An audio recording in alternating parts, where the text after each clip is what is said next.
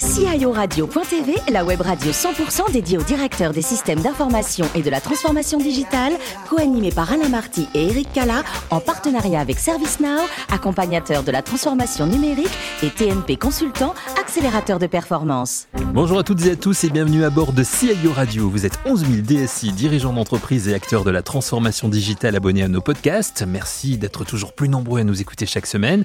Je vous invite à réagir sur nos réseaux sociaux et sur notre compte Twitter l'adresse CIO Radio-du-bas TV. Pour co-animer cette émission, il y a Véronique Ricoben-Mira. Bonjour Véronique. Bonjour. Véronique Ricoben-Mira, je vous le dis, à vous qui nous écoutez, c'est la directrice des équipes avant-vente France de ServiceNow. Et avec nous également Guy Le Turc. Bonjour Guy. Bonjour Eric. pour nos auditeurs aussi, je précise, Guy Le Turc, c'est le directeur général de TNP consultant qui nous accueille pour euh, ces émissions de CIO Radio. Merci de le faire toujours avec euh, beaucoup d'élégance et de gentillesse.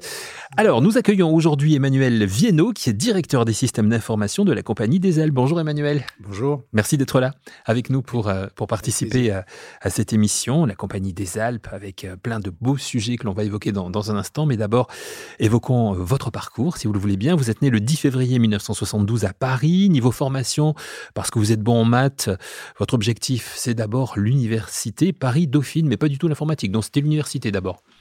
L'université, oui. Euh, alors les maths et un petit peu d'informatique d'ailleurs à, Dauphine, puisque c'était un dogmas que j'ai fait à l'époque, puisqu'on faisait en deux ans à l'époque, c'était pas encore des licences. Euh, oui, puis Dauphine, j'étais sur l'Ouest parisien, une belle fac. Euh, voilà, ça, m'est paru un, bon choix à l'époque. C'était un bel objectif. Votre carrière commence en 93. Alors c'est un stage à, à France 3 que vous faites. Et l'informatique, vous la découvrez vraiment, on, peut le dire, en autodidacte, c'est ça? Tout à fait, oui. Parce que, ah, en fait, après Dauphine, j'ai fait une école de commerce. Et hmm. dans ce cadre de cette école de commerce, j'ai effectivement fait une, année d'alternance à France 3. Euh, j'ai monté une base de données sur la gestion des droits, en fait, euh, des droits audiovisuels. et puis petit à petit, comme ça, par, je dirais, par goût personnel, j'ai découvert l'informatique en montant des projets, un peu plus tard des sites web.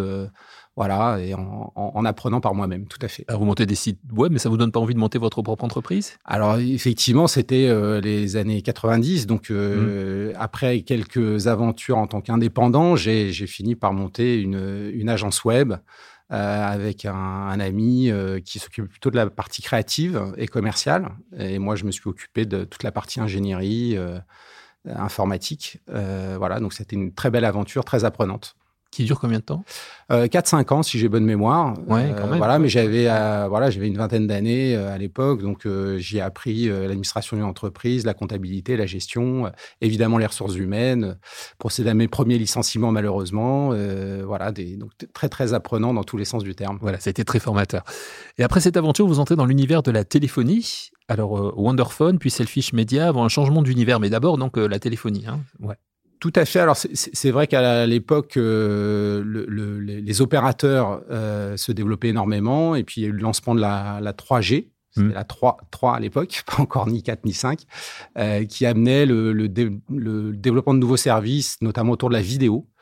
Euh, et euh, j'ai travaillé dans des startups qui étaient très orientées sur ces sujets-là, euh, des services interpersonnels, du SMS, et c'était effectivement l'univers des opérateurs très exigeant en matière d'informatique. Donc là, j'ai appris, je dirais, le, côté industriel de, ce beau métier, avec énormément de trafic, avec beaucoup d'exigences aussi techniques de la part des opérateurs.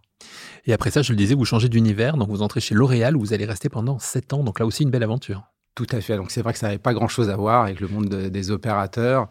Euh, on était plus centré sur la cosmétique, un très beau secteur. Euh, oui, j'ai effectué un, beau parcours euh, là j'ai plutôt appris la dimension internationale d'une entreprise, le côté un petit peu aussi très, très complexe de l'organisation, matricielle, avec des divisions, un axe géographique aussi, des zones Europe, Asie, Amérique. Euh, qui amenait une, forme de complexité euh, à gérer dans les systèmes d'information également. Euh, qui est difficilement évitable pour des groupes euh, de, cette taille-là. Hein. C'était 85 000 personnes à l'époque, probablement qu'aujourd'hui ils sont 90 ou voilà. Mais euh, j'ai appris effectivement le, la taille, on va dire. voilà. Et, vous quittez donc L'Oréal en, mars 2021. On vient vous chercher plutôt pour rejoindre la compagnie des Alpes où vous êtes toujours aujourd'hui. Oui, on a la chance, c'est vrai, sur notre beau métier d'être souvent chassé. effectivement, la compagnie des Alpes est alors Bon, je raconte a posteriori que quand, ils m'ont appelé, c'était pratiquement oui euh, dans ma tête tout de suite parce que le, nom a tout de suite résonné chez moi.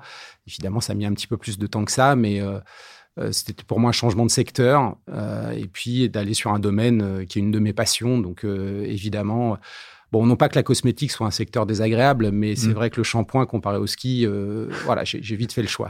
Alors justement, la compagnie des Alpes, avant de donner la, parole à Véronique Guy, la compagnie des, Alpes, on, a tendance à, réduire ça euh, à la montagne, justement au ski, mais c'est pas que ça. Pas du tout, effectivement. Alors j'ai réagi par rapport au, ski, qui mm. est une de mes passions, mais c'est vrai qu'on a un autre domaine d'activité qui est, tout aussi connu, mais on, l'associe moins aux nos compagnies des Alpes, c'est celui du domaine des parcs de loisirs puisque la Compagnie des Alpes euh, gère une dizaine de parcs de loisirs en Europe. Alors les plus connus en France sont le parc Astérix et le Futuroscope. Ce sont nos deux, fleurons, euh, mais on en a également en Belgique, en Hollande. La marque Walibi est également assez connue. Walibi Rhône-Alpes, Walibi Hollande, Walibi Belgium. On a voilà une dizaine de parcs en Europe et qui est un domaine tout aussi passionnant que le ski. Euh, opérer, opérer des parcs, c'est opérer des petites villes. Euh, et c'est euh, un domaine qui est tout à fait réjouissant. Moi, j'aime beaucoup aller avec mes enfants dans ces parcs et profiter aussi de, nos, de, des beaux roller coasters euh, voilà, c'est vraiment une activité tout à fait passionnante. et vous, avez raison, vous êtes bien placé en plus pour pouvoir le faire, donc vous avez raison d'en profiter. La Compagnie des Alpes, en, chiffres, ça, donne combien de collaborateurs, chiffre d'affaires Alors, c'est à peu près 5000 personnes. Ouais. Euh, voilà, le chiffre d'affaires, euh, on vise le milliard d'ici, on espère, deux ans. Donc, cette année, on fait une belle année, une très belle reprise après des années effectivement très difficiles pour nous et le Covid on doit finir l'année autour de 850, 800, entre 850 et 900 millions d'euros de, de, chiffre d'affaires euh, voilà, donc euh, c'est une belle entreprise de taille significative, plus petite que L'Oréal, bien évidemment, euh, mais il y a un, très, beau, très beau terrain de jeu. Alors, entrons, si vous le voulez bien, dans, votre métier, plus particulièrement de, la DSI avec Véronique et avec Guy. Alors justement, Emmanuel, les stations de ski, les parcs d'attractions, cette crise sanitaire, comment l'entreprise a réussi à traverser cette crise et comment, quel était le rôle de la DSI pendant cette crise sanitaire? Alors, Bon, moi, je l'ai rejoint au en pleine crise, au milieu. Hein. D'ailleurs, beaucoup de gens m'ont dit, mais t'es fou de changer, L'Oréal. Euh, bon, euh, voilà, j'ai ce petit côté aventurier. Euh, donc, la DSI, bah, comme je dirais un peu comme tous mes collègues, mise en place du, du, télétravail, travail à distance. Euh, donc de notre côté, ça, je dirais que ça n'a pas été forcément extrêmement difficile. Pour l'entreprise, ça l'a été, euh, parce que c'est sur deux ans, on peut considérer qu'on a eu une année blanche. Alors je dis sur deux ans parce que c'était à cheval euh, sur des hivers. Il y a un hiver du ski qui a été complètement, où toutes nos stations ont été fermées. donc bah, l'entreprise dans son ensemble s'est adaptée en coupant ses frais au maximum, en essayant de réduire la voilure le plus possible, faire le dos rond. Évidemment, l'État aussi nous a aidés à tenir et à pouvoir repartir de façon tout à fait remarquable euh, post-Covid. On, fait, une très belle saison de ski encore une fois cette année. On est, vraiment très content, mais c'est grâce au soutien en, particulier de l'État et puis de l'engagement de tous les collaborateurs pour redémarrer euh, des installations qui n'avaient pas tourné depuis un an et demi, deux ans. Et face à cette euh, diversité d'activités de métiers, comment, comment est-elle organisée votre DSI alors, ben, on cherche à se caler le plus possible au business. Donc, euh, on a un certain nombre de services qui sont transversaux, en particulier tout ce qui est infrastructure et services, cybersécurité, l'architecture. Euh, mais pour ce qui est de la relation métier, là, on, on, se calque au métier. Donc, on a une direction qui est euh, propre au loisir, une autre qui est propre au ski, avec un certain nombre de systèmes et d'applications qui sont spécifiques. Euh, donc on essaye, on met en commun ce qui doit l'être et on reste spécifique euh, quand il, plus proche on est du business, je pense en particulier au système de vente ou plus proche on est du client aussi, plus on va être spécifique. Vos, activités vous amènent certainement à avoir euh, réfléchi à ce que pouvait être le numérique responsable, peut-être plus que d'autres entreprises. Vous en êtes où sur cette euh, thématique? Alors c'est vrai que c'est une thématique extrêmement importante pour nous. Euh, la compagnie des Alpes, c'est un plan pour arriver à la neutralité carbone en 2030. Euh, donc, on travaille évidemment sur tout un tas d'éléments de, l'entreprise, comme les dameuses, par exemple, ou euh, l'électricité. Euh, voilà, côté informatique, donc on représente une petite part de la consommation. Mais chacun doit contribuer, chacun doit faire des efforts pour essayer de se rapprocher de cette neutralité.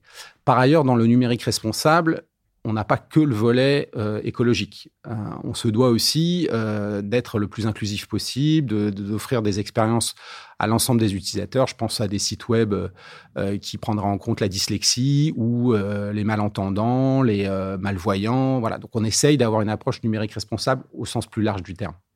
Véronique? Vous aviez dit, enfin, juste avant le début de l'émission, que vos équipes sont réparties sur deux sites différents.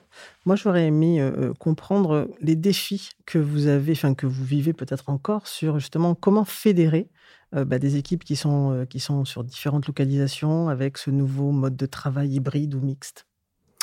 Alors c'est une bonne question que je me pose tous les jours en fait. je me la pose aussi, donc c'est pour euh, ça que je. Alors bon, moi malheureusement, je suis pas très neutre carbone, mais je me déplace beaucoup euh, à titre personnel pour mm. essayer de, de, de voilà d'être au plus proche euh, des équipes. Euh, après, évidemment, on essaye euh, parfois de faire des, des, des événements communs. je pense à un séminaire qu'on a fait récemment.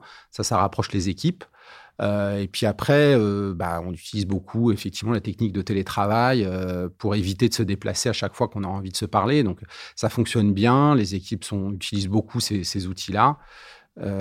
Après, c'est le sens aussi qu'on donne à notre filière, à notre métier qui va rapprocher les équipes. On est engagé dans un plan de transformation, je pense comme beaucoup de mes confrères, autour de nos différents métiers. Voilà, on essaye de partager des objectifs, une ambition. Euh, voilà, et il y a une forme de solidarité, je dirais aussi, des, équipes informatiques, parce qu'on on est confronté aux mêmes problématiques, que ce soit au loisir, au ski, à l'infrastructure. Euh, voilà, c'est faire tourner ces machines qui sont quand même, qui restent d'une complexité infinie.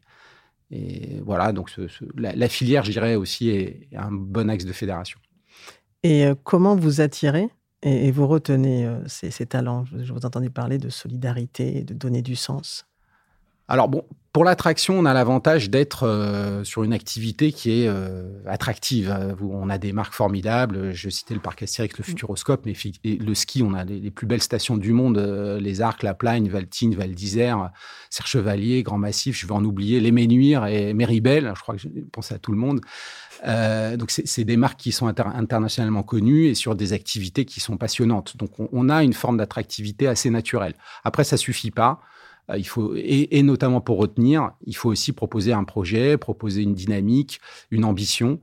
Euh, donc j'essaye d'insuffler de, tout ça aux, équipes. Alors aussi dans un cadre managérial euh, bienveillant. Je pense qu'on a cette, nécessité aujourd'hui. On n'a pas le choix. Alors la bienveillance, moi je, l'assume pleinement et je l'associe à de l'exigence parce que ça s'oppose pas. Euh, voilà, donc c'est. D'ailleurs, je pense que ça correspond bien à la Compagnie des Alpes qui, qui, a, qui, a, qui a ce. On est dans le loisir, l'hospitality en anglais, j'aime mm. beaucoup ce terme. Euh, et, quelque part, on, se doit d'incarner euh, le service qu'on offre à nos clients aussi en interne auprès de nos collaborateurs. Voilà, et donc cet équilibre entre euh, des, des, des, produits, des services qui sont passionnants et un style managérial qui est exigeant et, et bienveillant fonctionne pas trop mal.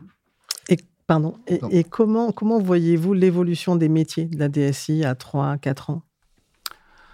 Alors, je dirais que on a des, Bon, ça fait à peu près 25 ans que je fais ça. Il n'y a, y a, y a, pas tant de changements que ça. Euh, on reste sur un métier euh, technique où c'est important de maîtriser nos fondamentaux, même si ça se déplace un petit peu. Typiquement, les métiers de l'infrastructure, on va de plus en plus vers le cloud. Donc, euh, des gens qui maîtrisent le hardware, peut-être on en aura moins besoin on en a de moins en moins besoin. Euh, mais malgré tout, on a besoin d'ingénieurs réseau. parce que là, le réseau devient de plus important euh, avec le cloud. Euh, donc, cette technicité toujours, toujours présente, bien sûr, une relation business sans cesse plus, plus adaptée, plus, plus en compréhension. Euh, voilà, euh, alors avec des nouveaux métiers qui émergent aussi autour de la data, ça fait quelques années déjà, mais le mouvement euh, reste encore à, se développer. Et puis je dirais, il y a un métier qui a émergé beaucoup ces dernières années, c'est la cybersécurité. Ça, c'est un des points, je trouve, qui, de plus en plus nous occupe. voilà. Et c'était votre question, Guy. Hein, Bien volontiers, effectivement, que la cyber est au cœur de vos préoccupations. Oui, c'est, on l'inclut maintenant. c'est je dirais, quand j'ai commencé, on n'en parlait pas. Enfin, c'était, euh, c'était pas un sujet. Aujourd'hui, c'est, je dirais, ça fait partie intégrante de n'importe quel projet. Euh, secured by design. Euh, on fait du en amont au début des projets. On contrôle sans arrêt. On a des, des équipes qui sont dédiées à ça. Euh, donc c'est vrai que ça je dirais, ça nous préoccupe plus, ça nous occupe. Enfin, c'est devenu quelque chose de, de, courant. Ça fait partie. C'est comme l'infrastructure. Voilà, il faut faire de la cyber en même temps qu'on fait euh, n'importe quelle autre activité à l'IT. On a parlé du manager que vous êtes aussi, euh, Emmanuel, de, votre côté bienveillant hein, avec avec vos équipes. Une bienveillance que l'on retrouve, j'imagine, dans votre famille. Vous êtes papa de trois enfants qui sont un peu grands aujourd'hui. Vous avez évoqué aussi votre passion pour pour le ski. J'imagine que tout cela se combine en famille. Quelles sont les, valeurs que vous avez euh, que vous transmettez en tout cas à vos enfants aujourd'hui à travers tout ça?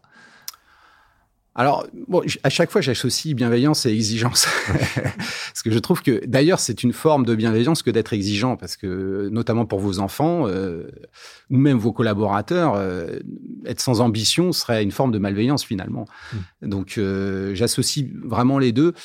Je dirais, et peut-être une valeur dans, dans ce contexte-là que j'essaye de transmettre le plus possible, c'est la ténacité, la persévérance je pense que tous les papas, les mamans qui ont, besoin de patience pour euh, et, de transmettre cette persévérance et euh, cette ténacité dans un monde qui est aujourd'hui de plus en plus digital où on consomme les choses euh, rapidement. C'est pas facile à transmettre. Les, enfants ont tendance à vouloir du plaisir immédiatement, le jeu vidéo. Bon, et la, consommation instantanée du plaisir est tellement facile aujourd'hui que c'est des valeurs qui sont pas évidentes à, transmettre. Et on a beaucoup besoin dans le travail également. Nos projets sont difficiles à mener au bout. Donc il faut être tenace et persévérant pour faire l'informatique. Et pour terminer cette émission, Emmanuel, dépaysez-nous, s'il vous plaît, puisque vous avez une région du monde qui vous tient particulièrement à cœur, où vous aimez aller vous ressourcer. Tout à fait. Je, je, je vais euh, en Sicile, en fait, euh, où euh, ma, ma, femme est originaire en fait de Sicile et nous avons la chance d'avoir une, une, maison à Cefalù, pour ceux qui connaissent, un petit peu connu des Français, puisque le club Méditerranée a installé un de ses premiers villages sur cette belle île. Donc c'est une très belle région. Je vous invite qu'à l'avantage de ne pas être trop loin. On y mange très bien. Euh, les, Siciliens sont un peuple formidable, très accueillant, du bon vin, euh, mm. voilà, et euh, tant de choses à visiter l'Etna, les îles éoliennes, Palerme, la Sicile baroque au sud-est. Enfin, c'est une région vraiment formidable et pleine de surprises. Et c'est une belle façon de terminer cette émission, grâce à vous, Emmanuel, de nous évader comme ça, de nous, faire partir un petit peu pour finir ce numéro de CIU Radio. Merci, Emmanuel. Merci, Véronique. Merci à vous, Guy. Retrouvez toute notre actualité sur nos comptes Twitter et LinkedIn. Rendez-vous mercredi prochain à 14h précise pour une nouvelle émission. L'invité de la semaine de CIO Radio.tv, une production B2B Radio.tv en partenariat avec ServiceNow, accompagnateur de la transformation numérique et TNP Consultant, accélérateur de performance.